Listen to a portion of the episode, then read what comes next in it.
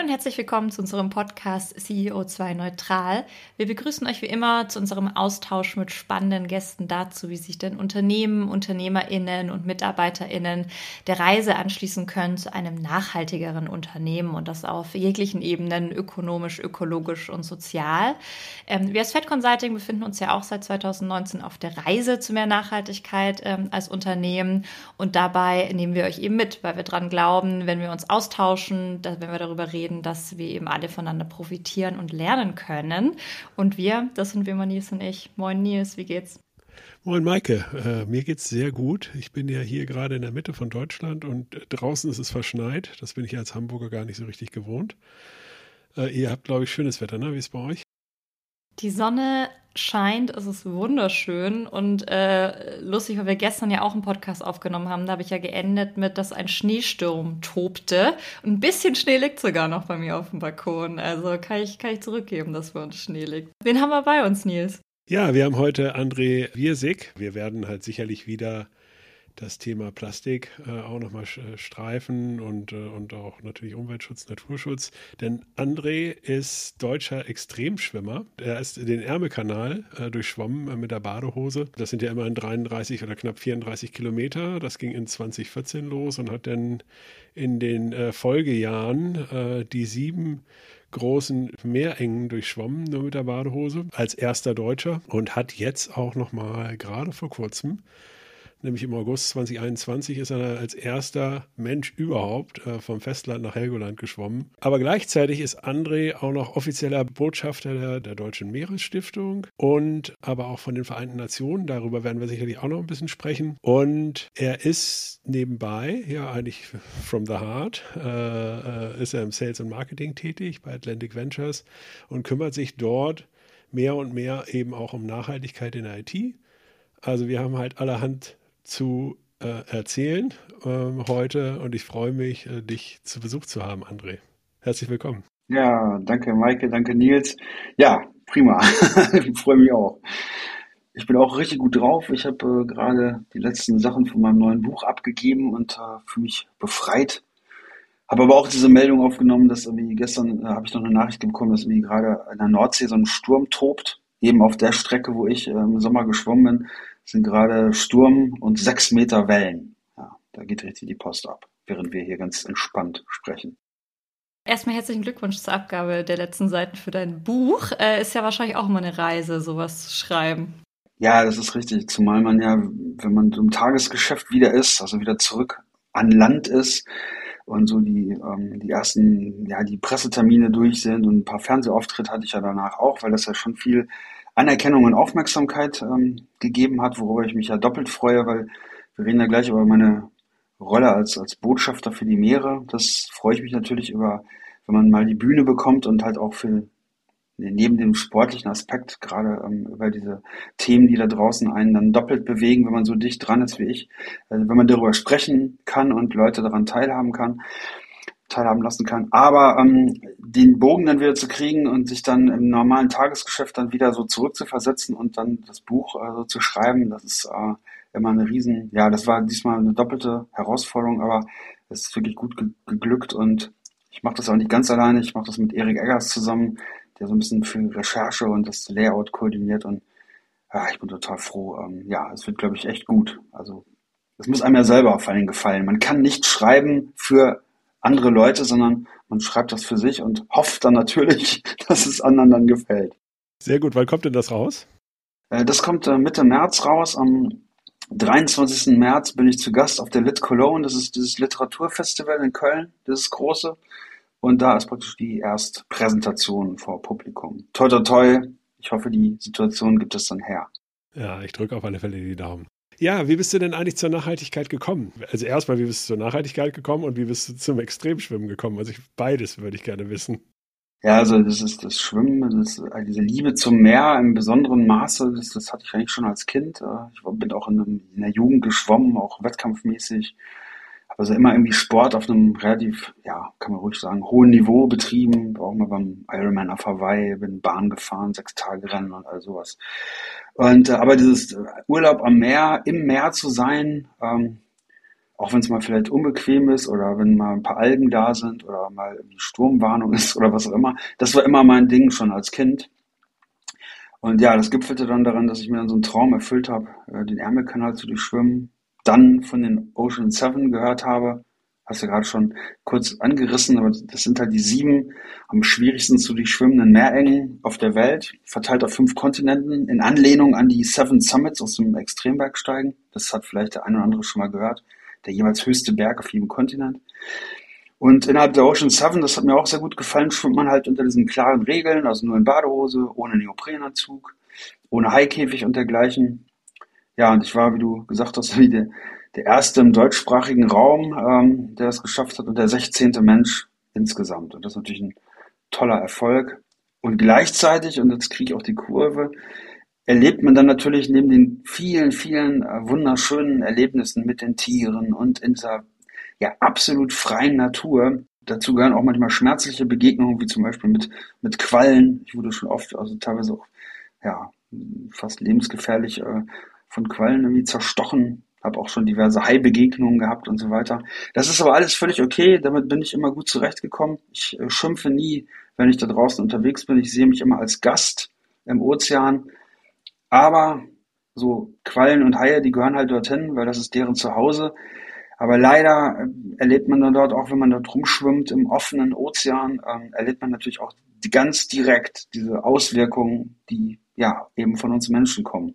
Plastikmüll hast du gerade angesprochen, richtig. Das ist aber auch nur eine dieser Komponenten. Aber um da mal ein Beispiel zu geben, wenn man sich mal vorstellt, man schwimmt mitten in der Nacht.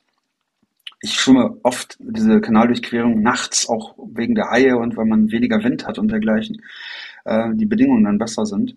Aber wenn man dann mitten in der Nacht in so eine Plastikplane mit dem Kopf zuerst reinschwimmt oder mit dem Kopf gegen so eine Europalette knallt, die da rumschwimmt und die ja definitiv da nicht hingehört, das ist schon echt ein Schock. Also das, ähm, ich muss sagen, ich habe mich da, ich schäme mich oft äh, ganz fürchterlich für uns alle, was wir in so kurzer Zeit so einem Ozean, der ja Milliarden alt ist, äh, angetan haben. Das ist wirklich eine, ja, es ist beschämend einfach nur.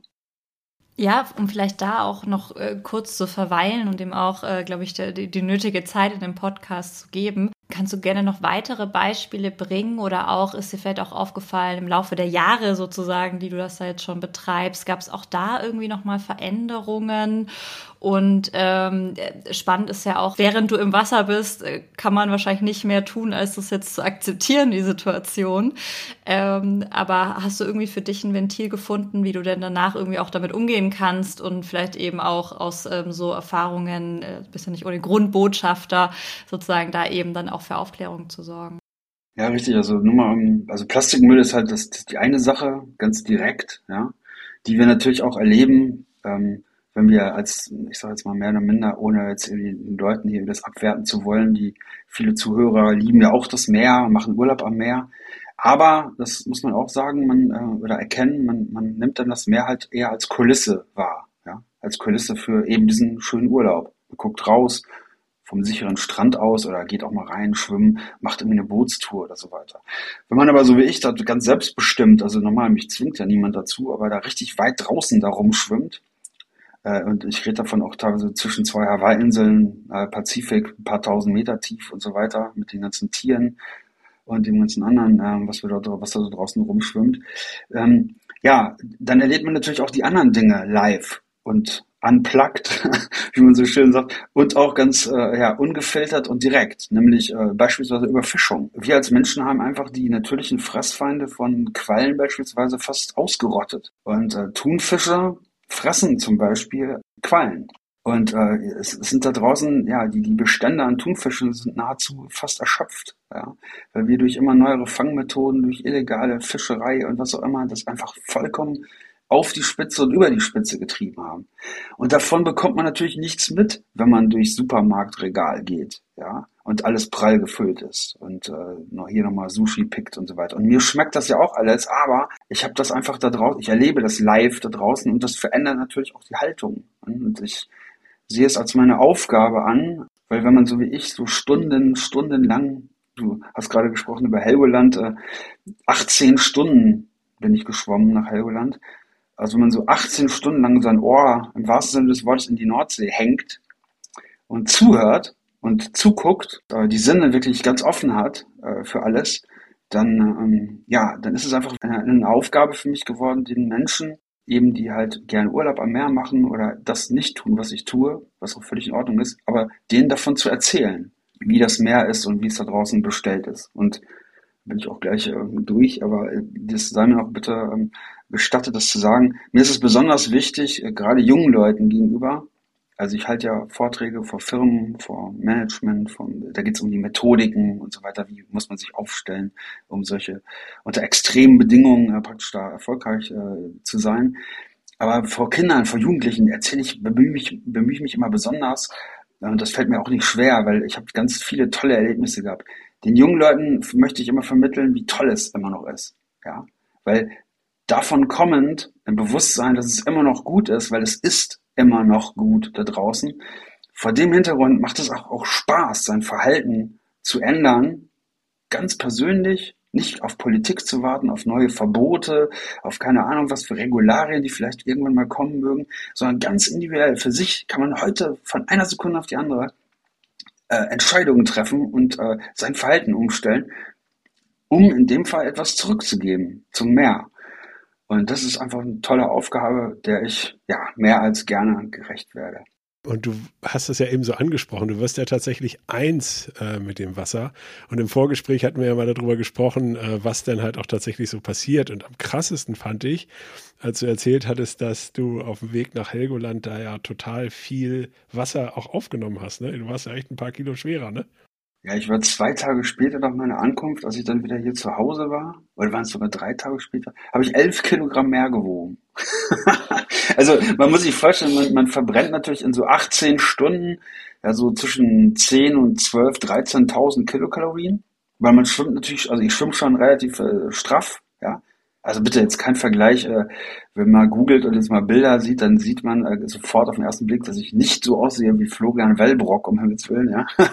und auch mit dem auf keinen Fall auch nur 100 Meter oder 50 Meter mitschwimmen kann. Aber das ist auch nicht gefordert da draußen. Wenn man so wie ich da draußen im offenen Meer rumschwimmt, äh, ja, dann bewegt man sich natürlich anders. Man schwimmt mit dem Meer, nicht dagegen.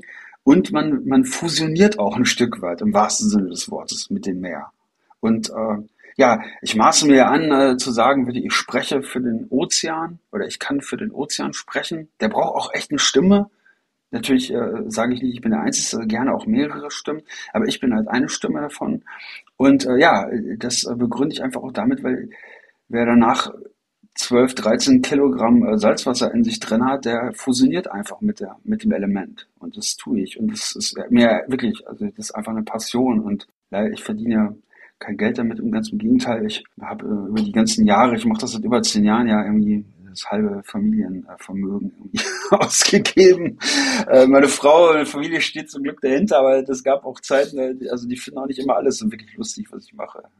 Ja, na klar. Ich meine, das ist ja auch, äh, ist ja auch aufwendig, ist zeitaufwendig, vorbereitungsaufwendig und so weiter. Das ist natürlich, äh, ist natürlich eine riesen, eine riesen Herausforderung, der du dich da stellst. Ja, nochmal zu diesen Vereinten Nationen. Also du bist ja jetzt der Meeresbotschafter. Erzähl da doch mal ein bisschen was dazu. Wie bist du dazu gekommen und äh, ja, was ist das? Ja, genau. Also die, die UN, also die United Nations, äh, haben seit Anfang letzten Jahres, also diese Aktion läuft jetzt seit rund einem Jahr, die UN Ocean Decade ausgelobt oder ausgerufen. Äh, entsprechend, ja, wie der Name schon sagt, ähm, zehn Jahre wird man sich oder will man sich intensiv praktisch dem Thema Meer, Forschung, eigentlich es geht Schwerpunkt um, um Forschung am Ozean in Bezug auf Nachhaltigkeit. Nachhaltigkeit mit dem Ziel natürlich, ähm, ja, die, die Ressource Ozean der in vielerlei Hinsicht für uns Menschen essentiell überlebenswichtig ist sozusagen. Ja, alleine wenn man sich anguckt, wie viel CO2 so ein Ozean oder die Ozeane binden, ähm, ähm, kann man sich nur vorstellen, wie wichtig das für uns ist. Und das vergessen wir natürlich oft als Menschen.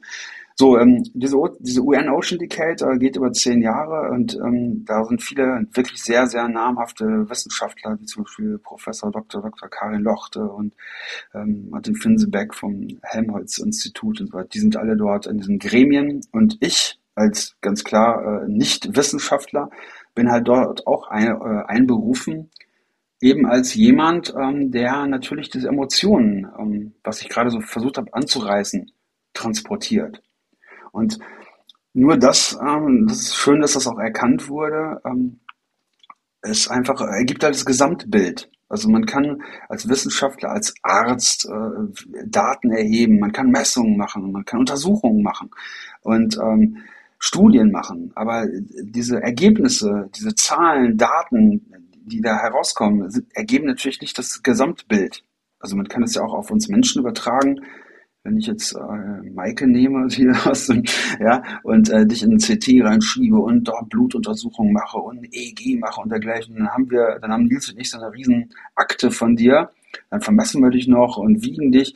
Aber das bist ja nicht du, ja. Das ist ja nur ein Teil von dir und du bist ja noch viel, viel, vieles, vieles mehr. Und ähm, ja, so ist es am Meer auch. Und ich bin halt jemand, der dicht dran ist.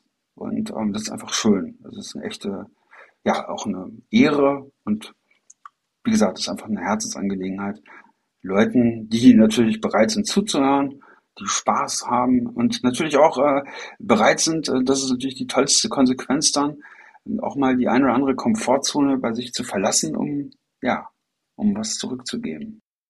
Das heißt, äh, du hast es ja eben schon angekündigt, also äh, man kann dich buchen sozusagen, dass du irgendwie in Firmen auch kommst und irgendwie Workshops und Vorträge hältst.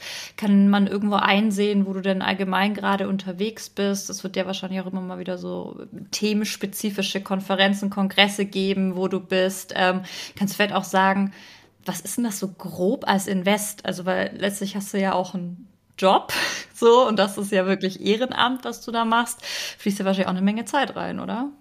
Ja, wobei ähm, ich, wie gesagt, ähm, ich habe halt die Situation, ähm, dass ich äh, keine Sponsoren habe, obwohl ich ja eingangs gesagt habe, dass ich äh, im Vertrieb bin. Äh, in Sachen Eigenvermarktung habe ich einfach total versagt. Ja. Also das muss ich auch ganz klar. Ja. Das hat irgendwie, ich habe das wirklich probiert über Jahre, ganz intensiv auch zwischendurch aber ich habe es nie hingekriegt, so richtig. Und ähm, ja, es ist einfach schön, dass man über diese Vorträge bei Firmen, also das würde ich auch ganz klar sagen, das mache ich nicht ehrenamtlich, dafür lasse ich mich auch richtig hart bezahlen. ja, ähm, ich mache aber sehr wohl äh, ehrenamtlich, wenn ich vor Schulen sprechen, vor, vor Kindern und so weiter. Das mache ich natürlich, äh, dafür möchte ich, nehme ich kein Geld. Aber ich bin auch nicht als lustiger Erklärbär oder als Captain Blaubeer da äh, vor den Klassen. Ich fordere dann ein von den Schulen, die mich dort ansprechen, engagieren, dass dort ähm, mein Vortrag irgendwie praktisch als Höhepunkt genommen wird und vorausgehend irgendwie äh, eine Workshop-Woche stattfindet, eben zum Thema Nach Nachhaltigkeit mit Wasser, mit dem Meer. Weil ich wohne in Paderborn, was ja bekanntlich auch nicht unbedingt direkt am Meer liegt. Das spielt aber überhaupt keine Rolle, weil irgendwo ist das Meer ja überall, ja. Und das Wasser zirkuliert ja auch schon seit, seit Ur Urzeiten. Deswegen muss man jetzt also nicht irgendwie, ich bin jetzt nicht nur in Hamburg unterwegs, oder, obwohl Hamburg ja auch nicht am Meer liegt, sondern ich bin nämlich auch, ja, teilweise in der Schweiz.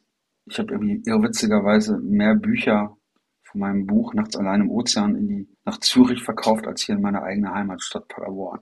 Also so viel zu dem Thema. Aber die Schweizer, will ich nur damit sagen, sind halt noch weiter vom Meer weg und äh, sind aber gleichzeitig total nah dran, ja, ganz offen und äh, toll, einfach, einfach. Ich freue mich einfach ähm, ja über diese über diese Bereitschaft irgendwie da von aus dieser Perspektive, die ich vermitteln darf, was mitzunehmen. Das ist einfach schön.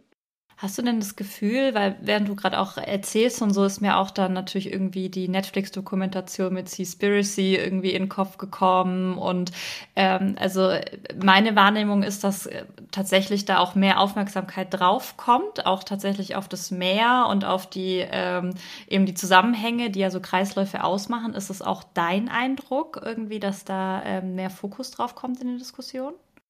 Ja, ähm, das ist richtig und das ist auch erfreulich. Aber ich muss gleichzeitig wirklich sagen, ähm, das ist noch äh, angesichts der tatsächlichen Problematik, die wir haben, also der, der, der Dringlichkeit, so will ich es mal sagen, ist das immer noch deutlich zu wenig. Ja? Äh, hier sind einfach immer gute Absichten und ja, hier werden Bilder aufgezeichnet. Also nochmal, Seaspiracy ist natürlich tolle Filme, ja, leider Gottes wahre Dokumentationen, die werden ja auch mit hohem Aufwand betrieben, persönlichem Aufwand. Die Leute bringen sich ja teilweise wirklich in Gefahr. Aber und da auch wieder, das ist einfach auch mal wichtig zu verstehen. Ähm, Beispiel mit den, mit den Japanern. Ich meine, ich war ja dort in Japan, bin zum Beispiel im Rahmen der Ocean Seven die Tsugaru-Straße geschwommen. Wir, wir, auch als Deutsche gerade oder hier in, in, unserer Region, Deutschland, Österreich, Schweiz, sind auch immer gerne in dieser Opferrolle. Insofern, dass wir, ähm, dass uns das Bild vermittelt wird, dass die äh, Japaner beispielsweise irgendwie so die Heuschrecken der Meere sind. Ja? Oder die Delfine abschlachten und die Wale jagen und so weiter. Ja, das ist auch sicherlich richtig, das gibt es noch, aber erstmal, erstens gibt es das hier bei uns genauso. Die Spanier, die Italiener, die Färöerinseln, wer auch immer, sind noch genauso unterwegs, teilweise noch schlimmer. Und ähm, ich habe in Japan so viele Leute kennengelernt, äh, Japaner eben, die auch erkannt haben, dass sich was ändern muss. Ja, die keine kein Walfleisch mehr essen, die das alles verstanden haben. Und die kriegen leider überhaupt keine Stimme und nicht nur keine Stimme, sondern auch keine Power, ähm, wirklich Dinge dort äh, zu, zu verändern. Ja? Ähm, es darf einfach nicht sein, dass eine, eine, eine Organisation wie, wie Sea Shepherd durch Spenden finanziert, Seegebiete schützt unter massivem Einsatz. Äh, und das, dieser Job ist ganz klar äh, den Ländern äh, zugeteilt. Ja? Und die machen einfach nichts dafür, weil es einfach, äh, ja, aus was für Gründen auch immer, ähm, nicht irgendwie äh, politisch äh, angesagt ist oder einfach die, nicht gute Aufmerksamkeit bringt. Aber es ist essentiell wichtig. Auch vor dem Hintergrund, wenn wir über, über CO2 übrigens sprechen. Diese Grundschleppnetze setzen weltweit mehr CO, CO2 frei als die gesamte Luftfahrtindustrie. Und darüber redet einfach so gut wie keiner. Da muss man ganz schön tief buddeln, um diese Informationen rauszuholen, die aber tatsächlich stimmen und absolut wahr sind. Ne? Wir reden hier über 1,5 Gigatonnen. Über Grundschleppnetze. Und wenn man sich mal anguckt, was wird denn mit Grundschleppnetzen tatsächlich gefangen? Ja, das ist, das ist wie Kabeljau und Seezungen und so weiter. Und ja, es wird einfach keiner geblamed und äh, der hier ein schönes Kabeljaufilet äh, sich reinzieht ja? und irgendwie die nächste Sushi-Bar besucht. Aber das ist einfach etwas, ich will es mal ganz krass formulieren, das gehört fast verboten. Ne? Das können wir uns im doppelten Sinne einfach nicht mehr leisten. Und da sage ich, und bin ich auch am Ende mit meinem Monolog, es ist einfach cooler und sauberer, äh, mal ins Flugzeug zu steigen und mal irgendwie, keine Ahnung, nach Tahiti zu fliegen, mal ein paar andere Kulturen kennenzulernen und mal irgendwie mal mit ein paar coolen Leuten zu sprechen und die Sinne mal wieder zu öffnen, als sich irgendwie das nächste Fischfilet reinzuhauen. Ja? Und zu meinen, womöglich noch, man tut was Gutes. Man tut nämlich überhaupt nichts Gutes, ganz im Gegenteil. Krass. Also krasse Info hatte ich noch gar nicht. Äh, vielen Dank. Ja, wir sind ja unser, unser, ja, unser Purpose äh, ist es ja als, als Podcast natürlich auch immer in die Firmenwelt zu gucken, ja, also einfach auch nochmal zu schauen, okay, äh, was können denn jetzt eigentlich Firmen davon lernen? Ja? Oder was kann ich denn eben auch als, als Firma tun? Ja, weil ich sehe, aktuell ist ein absoluter Fokus auf dem Thema CO2. Ja, das Thema kommt jetzt langsam an, ja, das fährt jetzt langsam hoch. Äh, nachdem Larry Fink jetzt ja nochmal in Davos jetzt gerade das nochmal bestätigt hat, also äh, decarbonize or die, da wird, ähm, ist automatisch jetzt Pressure drauf, aber eben auch so ein, so ein, so ein Thema auch äh, wie das Mehrthema zu raisen, wäre ja auch einfach mal ein Ansatz. Oder was, was können wir da da tun oder wie können wir das Thema halt mehr auch ins Bewusstsein bringen oder wie können sich auch Firmen engagieren? Das ist eigentlich, ob, das, ob wir jetzt über eine Firma sprechen, in der ja auch wieder nur, was heißt nur, aber in der ja wieder Menschen arbeiten. Also das Einfachste und Beste ist einfach der Ansatz, der die wirklich das Ding sofort an der Wurzel packt, das ist jeder einzelne von uns selbst, so, der in einer Firma arbeitet. Und da geht es erstmal um das Bewusstsein, ja, sich wirklich bewusst zu machen, was und sich mal selber so zu beobachten, was mache ich denn eigentlich so den ganzen Tag? Ja? Und äh, ähm, gefalle ich mir eigentlich so dabei, was ich so den ganzen Tag mache? Und ich möchte auch nicht hier sitzen und verstanden werden als hier der, der ähm, Greta Thunberg 2.0, ja. Also ich, äh, ich fahre jetzt zum Beispiel ins Trainingslager für mein nächstes Projekt äh, nach Teneriffa und da reite ich jetzt nicht mit dem Maulesel irgendwo nach Barcelona oder was auch immer und dann rudere ich in einem Einbaum äh, CO2-neutral dann ähm, äh, nach Teneriffa. Also ich fliege dorthin. Also das bedeutet, ich konsumiere auch. Ja, mal abgesehen davon, dass äh, hier auf meinem Schreibtisch alle möglichen Dinge liegen, wie wahrscheinlich überall dann auch, äh, Dinge, die mit Containerschiffen äh, kreuz und quer über die Meere getragen werden und so weiter. Ja, so das ist schon mal ganz gut, wenn man sich das irgendwie mal vor Augen hält und das mal so für sich ganz nur für sich versteht und begreift und dann guckt auch wieder für sich, Was kann ich denn jetzt irgendwie hier machen? Was habe ich denn hier für Hebel? Und da ist natürlich das mit Firmen irgendwie natürlich doppelt gut, weil ähm, da macht es einfach mal Sinn, sich mal damit zu beschäftigen. Es kommen diese Regularien sowieso, ja. Äh, wie viel CO2 produziere ich denn oder äh, für wie viel CO2-Ausstoß sorge ich denn bei meinen Artikeln, die ich so produziere, handle, verkaufe, was auch immer. Und ich meine, wir sind ja in einem Business und das alles funktioniert ja auch immer nur, wenn man auch ja profitabel ist und Geld verdient. Und das muss sich nicht ausgrenzen. Gleichzeitig zu gucken, was wie profitabel ist und ähm, dann zu überlegen, erstmal eine Feststellung zu machen. So fällt man im Sport ja auch an. Ein, ein, ein, ein Sportler, ein Marathonläufer überprüft ja auch regelmäßig, wie schnell er denn 10 Kilometer, 20 Kilometer laufen kann. Der guckt sich ganz genau seine Ist-Daten an. Und aufgrund, auf Basis dieser Ist-Daten ähm, und wenn man sich dann, dann setzt man sich Ziele, aber bitte Ziele, die auch realistisch sind. Sonst sind wir nachher wieder alle enttäuscht und dann ist es wieder ein unglaublicher Schock und das äh, kennen wir ja auch, es gibt ja auch so vielerlei äh, Beispiele dafür, wenn man sich Ziele setzt, die man sowieso nicht erreichen kann und schon von Anfang an wusste, dass man die nicht erreichen kann. Ich will hier, also als bestes Beispiel fällt mir hier Volkswagen, dieser Volkswagen-Abgasskandal ein. Hätte man gleich gesagt, so pass mal auf, äh, hier Management, hier komm mal hier runter an mein Labor, ich zeig dir das mal, das, was du dir vorstellst, das funktioniert so nicht. Dann hätten wir uns diesen ganzen Spaß ja auch sparen können. Ne? Dann hätte man das realistisch angegangen, okay, keine Ahnung, aber dann wäre das alles anders gelaufen. Man neigt ja heute dazu, äh, dass die Dinge abzusegnen, nachzugeben. Wenn man denkt, dann wird es einfacher, aber im Nachhinein rollt das alles doppelt über dich herüber. Ziele zu haben, da seid ihr genau hier bei mir an der richtigen Adresse, ja, äh, ist wichtig und gut, aber es muss, die können herausfordernd sein, ja. Helgoland, nach Helgoland-Schwimmen hat vorher auch noch kein einziger Mensch gemacht. Kaum einer hat geglaubt, dass das überhaupt möglich ist. So, geht aber, ja. Äh, logisch habe ich zwischendurch auch mal gezweifelt und aber ich habe das Ziel erstmal in Einzelteile zerlegt und ich habe genau geguckt, Mensch, ist das irgendwie machbar? Wie ist das machbar? So, und äh, das wäre, ich glaube, das Bewusstsein, ja, für die, für die jetzige Situation realistische Ziele setzen und dann daraufhin steuern und immer im Auge behalten, dass man wirklich langfristig, und ich meine wirklich langfristig auch erfolgreich damit ist. Das ist total wichtig. Und die Kunden in dem Fall, egal wer das ist, ja, auch bei, bei Lieferketten, die wirklich mitzunehmen. Denn hier ist viel Aufklärungsarbeit nötig. Es wäre ja so toll, so wie die Politik uns das verkaufen will, wenn wir jetzt uns alle ein E-Auto kaufen und dann ist die Welt besser. Aber das ist nicht so, ja. Tut mir echt leid, aber das muss ich euch, könnt ihr mal vergessen. So, wenn es so einfach wäre, wäre es schön, ist es aber nicht.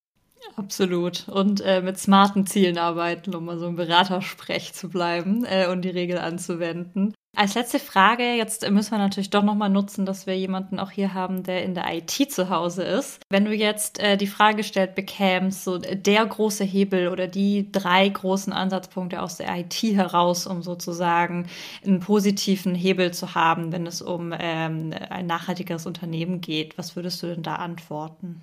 Ja, es gehört auf jeden Fall für mich in der IT dazu, dass man ähm, die Prozesse, die man hat, die, die Läufe, die man hat, auch die Wege, die man hat, erstmal, dass man die IT nutzt, um die jetzige Situation wirklich äh, vollumfassend äh, zu beleuchten und zu tracken.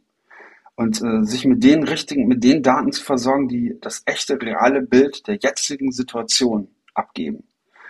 So, und dann bietet die IT ja mit bei, beispielsweise in Digital Twins die Möglichkeit, einfach ähm, genau das praktisch so, ich sag's mal so ganz, ganz copy-paste und dann äh, ähm, einfach mal äh, Simulationen zu fahren mit den echten, realistischen Daten. Und dann sehe ich auch, wo habe ich denn die richtigen Hebel. Und da kann keiner, also ist zumindest meine schön wär's, aber da kann keiner hier den Finger heben und sagen so, das ist jetzt die Weisheit für uns alle die Unternehmen sind, ich muss wirklich sagen, Gott sei Dank, finde ich zumindest, äh, so vielfältig aufgestellt. Und wir haben immer noch so super, super tolle Unternehmen hier, auch im Mittelstand in Deutschland. Also wirklich diese absoluten Hidden Champions, die, wo so viel Herzblut drin ist, Inhaber geführt und die jetzt an die neue Generation übergeben werden und so weiter. Da tun wir echt gut daran, wenn man nicht versucht, das irgendwie alles in eine, eine Form zu pressen, sondern da auch, da wird jeder, wenn man erkennt, wie wichtig das ist, wenn die Bereitschaft da ist, dort auch echt anzupacken, umzudenken. Und nochmal, das geht nur mit äh, dem Verlassen der Komfortzone. Also wir können natürlich alle so weitermachen wie bisher, aber das ist echt eine schlechte Idee. Vielen Dank. Äh, was ist denn dein Appell? Was möchtest du den Leuten mitgeben? Ja, mein, mein Appell ist einfach, schaut irgendwie in eurem Umfeld, schaut irgendwie, momentan ist ja dieser Satz irgendwie, man kann es doch fast gar nicht mehr hören, ne? ja, pass auf dich auf, ne? Äh, schützen Sie sich und so weiter. Ja, ja, also nochmal, um Himmels Willen, ja, schützen Sie sich, schützt euch, aber verflixt nochmal, ja, schützt nicht nur euch, sondern schützt auch irgendwie euer Drumherum, äh, euer Umfeld und eure Umwelt. Ja, weil das ist das, was bleibt, wenn wir ja alle, und da braucht sich hier keiner irgendwie wichtiger zu nehmen als irgendjemand anders, wir fallen ja alle irgendwann zu Staub und äh, sind vollkommen ersetzbar, alle. Das ist auch gut so. So ein Ozean, das nehme ich immer von da draußen mit und das finde ich immer ein tolles Gefühl, dass der immer noch da ist, wenn wir alle schon längst weg vom Fenster sind. Ja. Der war schon immer da, äh, bevor wir da waren, der wird auch da nach uns da sein. Das ist einfach toll. Und äh, deswegen sollten wir uns nicht so wichtig nehmen, vor allem nicht so wichtig, wie wir uns jetzt in den letzten zweieinhalb Jahren wieder gemacht haben. Ja, es gibt bei allem äh, ja, Respekt und äh, Verständnis dafür, aber irgendwann ist auch mal, man sollte, darf nicht vergessen, dass es echt noch wichtigere Dinge gibt oder Dinge, die auch wichtig sind und dafür ähm, ja sich mal seine eigenen Ansprüche mal zurückzustellen, sich mal ähm, ja äh, sich mal umzugewöhnen, weil das macht auch glücklich. Also seitdem ich diese, diese Entwicklung gemacht habe, äh, ich bin deutlich äh, glücklicherer und zufriedener Mensch. Und ja, ich bin nach Helgoland geschwommen als erster und dann steht in den Zeitungen irgendwie hier, hier Rekord und so weiter, aber ganz ehrlich, das bedeutet mir alles einen Scheiß, ja. Also das interessiert mich, das ist mir völlig egal, ob das ein Rekord war. Ähm, das hat sich einfach gelohnt. Das war einfach ganz toll und das war ein Riesengeschenk. Und wenn ich es nicht geschafft hätte, in Helgoland anzukommen, dann wäre es auch absolut großartig gewesen. Das ist es doch. Also der Weg ist doch irgendwie das, das einzig Wahre. Klar, Ziele zu haben, aber der Weg dorthin, äh, das, wir sind alles ein großes Ganze. Das finde hat Alexander Gerst so toll gesagt, als er da, äh, habt ihr bestimmt auch gesehen, wie er da aus einem Fenster da rausgeguckt hat. Ja, das sollten wir uns alle öfter mal angucken, dieses kleine Video von ihm. Und äh, das wäre einfach toll. Absolut. Vielen lieben Dank, André, für deine Zeit, ähm, diesen schönen Schlussappell. Ich glaube, ich schaue mir das tatsächlich gleich einfach direkt an nochmal. Und äh, ja, danke für, de für deine Arbeit und äh, die Leidenschaft, die du in dieses Thema steckst. Und ähm, schön, dass du bei uns warst. Vielen Dank. Ja, danke, Maike. Danke, Nils. Bis Ciao. bald. Ciao.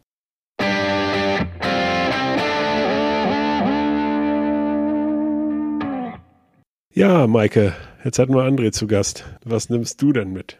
Ja, total schöner Talk. Also ähm, cooler Typ. Ähm, ich werde mir auf jeden Fall mal sein, sein Buch bestellen und auch äh, pre-ordern, äh, was er jetzt abgegeben hat. Das macht ja total Spaß, mir einfach zuzuhören und äh, was für Erlebnisse er da schildert.